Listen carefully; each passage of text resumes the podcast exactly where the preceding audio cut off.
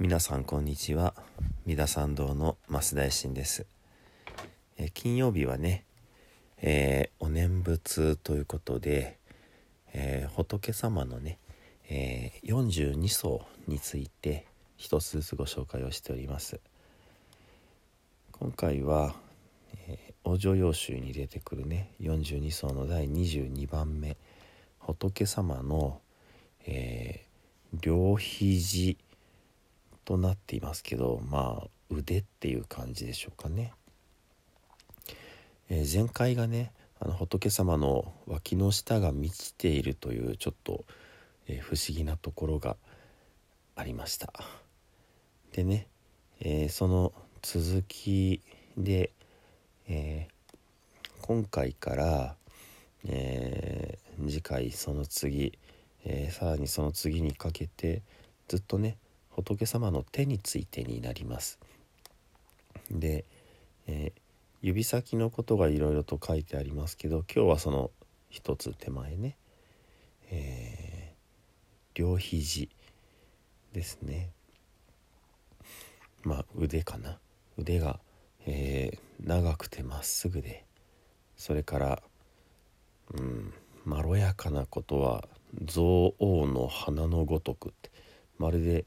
立派な象さんのお花のように腕がニューッと伸びているということですね。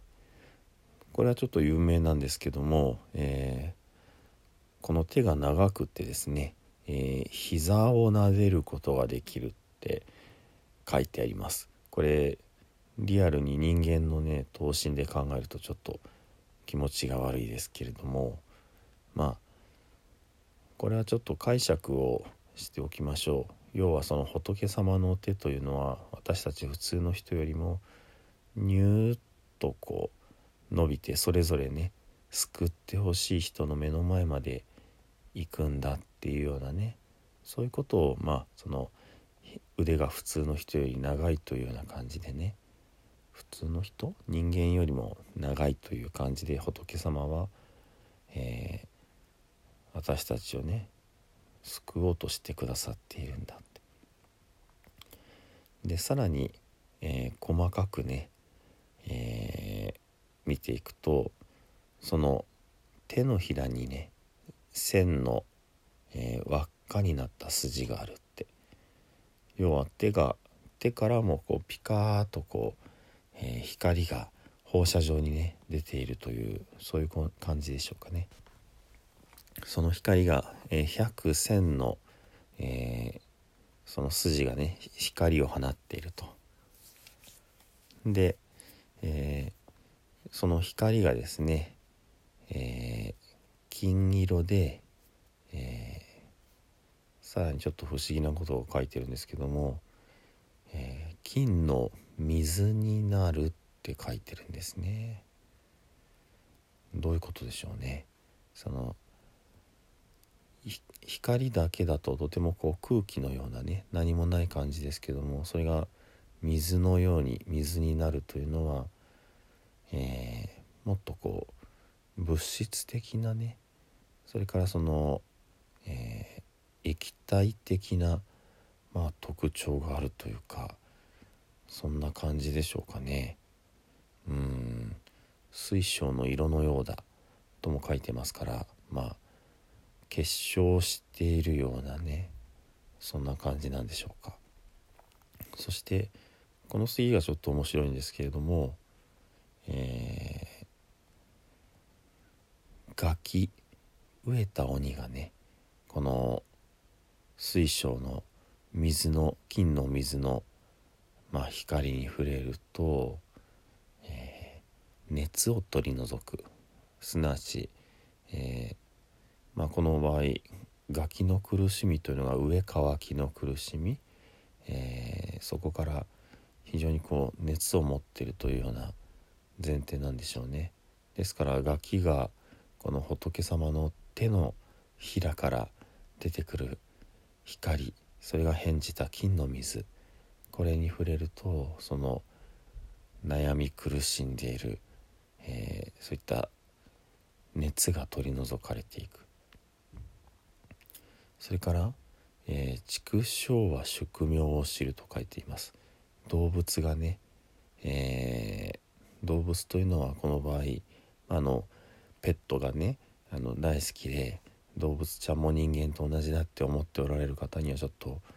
申し訳ないですけども伝統的な仏教の中では、えー、畜生と言ってまあ畜生というのはどんどんどんどん子供を産んでしまうという、えー、そういう意味ですね。それから、えー、その人間には悟りの世界がある。それに対して悟りの世界がない、えー、まあ暗い愚かさに閉ざされている世界。それが畜生の世界というような感じなんですね。ちょっと動物好きの方は怒らないでください。そしてその畜生が宿命を知るということはつまり自分たちの寿命がね、えー、終わることを理解するということですね。まあ要はそのうーんずっと迷い苦しみ愚かさに閉じ込められて抜け出られない状況からそれがまあ抜け出る、えー、方法を知るというような感じでしょうかね。その仏様の手のひらから出てくるねえ金の水に触れると自分たちの在り方というものを根本的に理解をするとそしてその続きね、えー、狂える像が見えると獅子王になるまあ何のこっちゃって感じですけどもこの、えー、金の水というのが尊敬する動物になるんですね。狂った像の目の前に金の、え金のと書いてないか。ライオンの王様がこう現れると。じゃあはっと狂った心が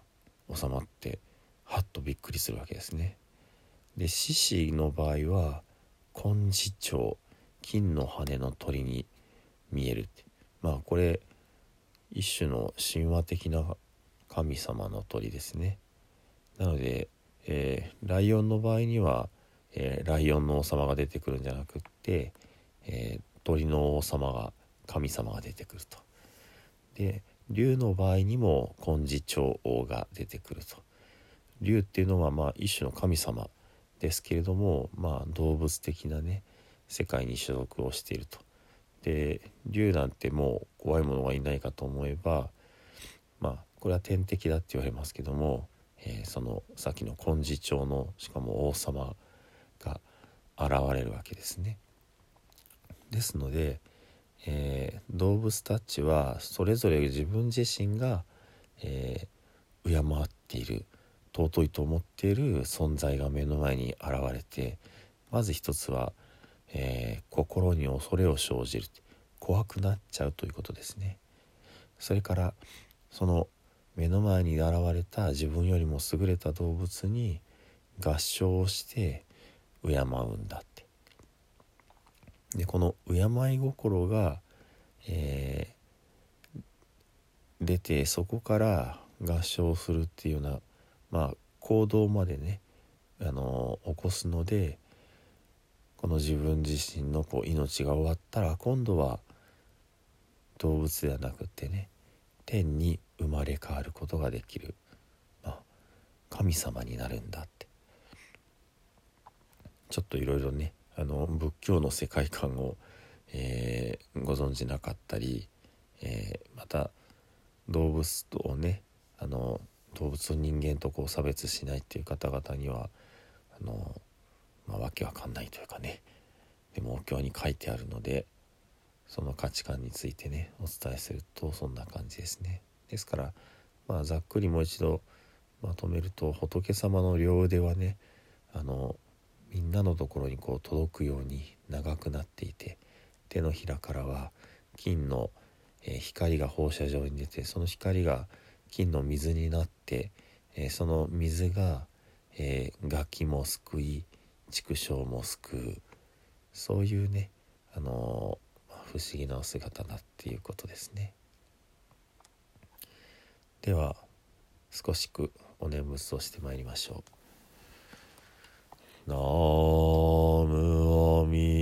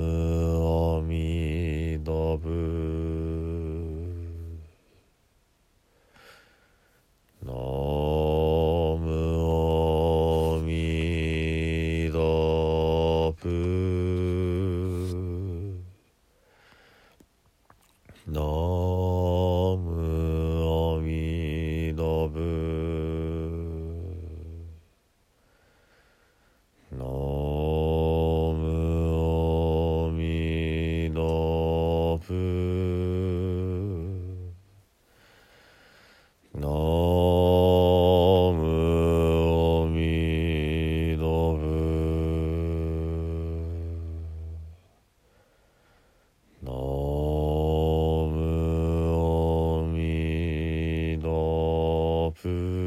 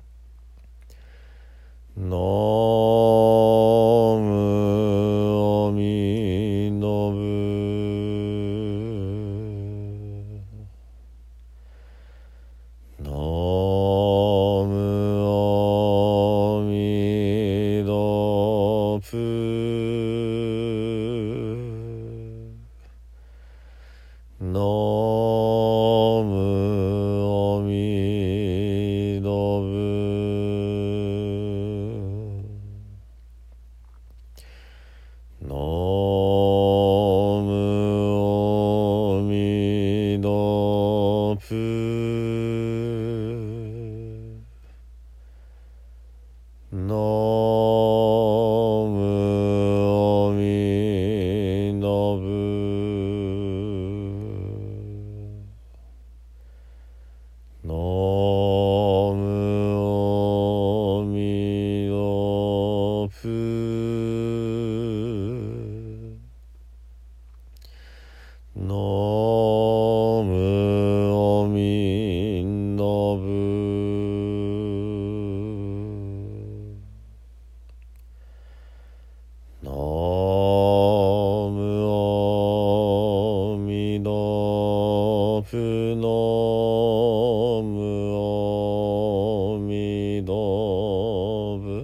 но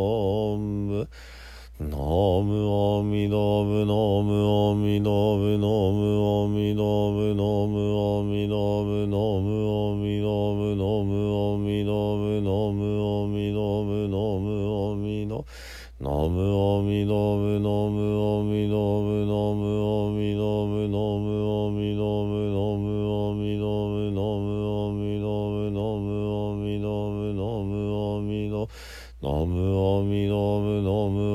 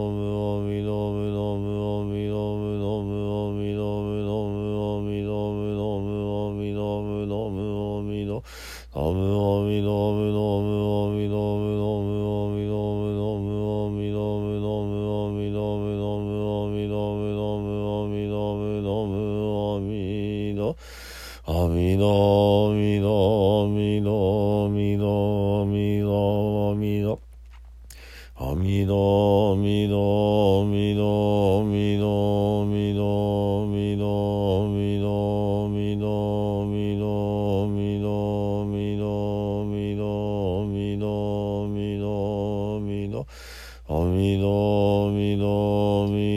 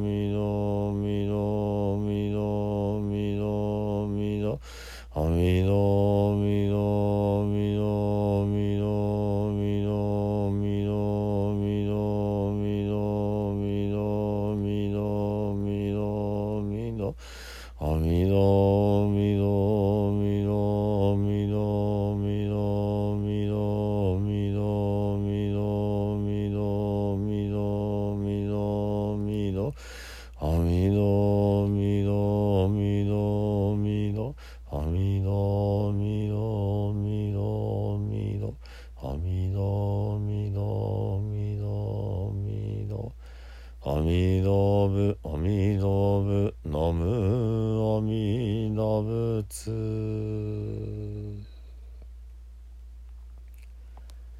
では最後に十平の念仏ご一緒にお唱えくださいませ「土生十年」ナムアミダブナムアミダブナムアミダブナムアミダブナムアミダブナムアミダブナムアミダブナムアミダブナムアミダ仏ナムアミダ仏。